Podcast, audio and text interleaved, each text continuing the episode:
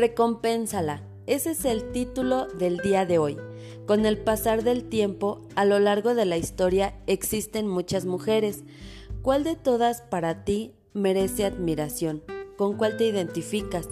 Desde la creación, Dios creó a Eva con propósito de tener una familia, al tomarla de la costilla de Adán. Hoy en día las familias pierden el rumbo y se desintegran fácilmente, y aun cuando la mujer se encuentra sola es valiente y se enfrenta a la vida con gran fortaleza. Proverbios 31:31 nos dice que todo el mundo reconozca los frutos de su esfuerzo, que todos en la ciudad la alaben por sus acciones. Gracias te damos, Señor, por la vida de cada mujer ya sea pequeña, grande, amiga, hermana, esposa, por todas aquellas mujeres que merecen nuestra admiración.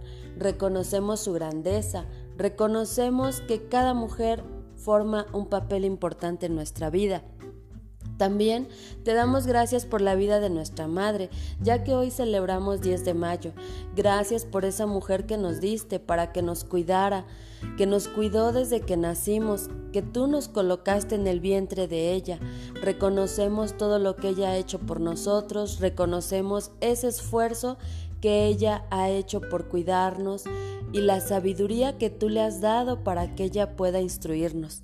Reconocemos también a todas aquellas mamás que ya no están con nosotros, pero que hicieron gran labor de madre. Te damos gracias por la vida de cada una. Bendecimos a cada familia de la tierra y creemos que tú le das sabiduría, inteligencia y entendimiento a cada madre. Gracias Señor por este día y por todo lo que tú nos has dado con cada mujer esforzada y valiente que has puesto en nuestro camino.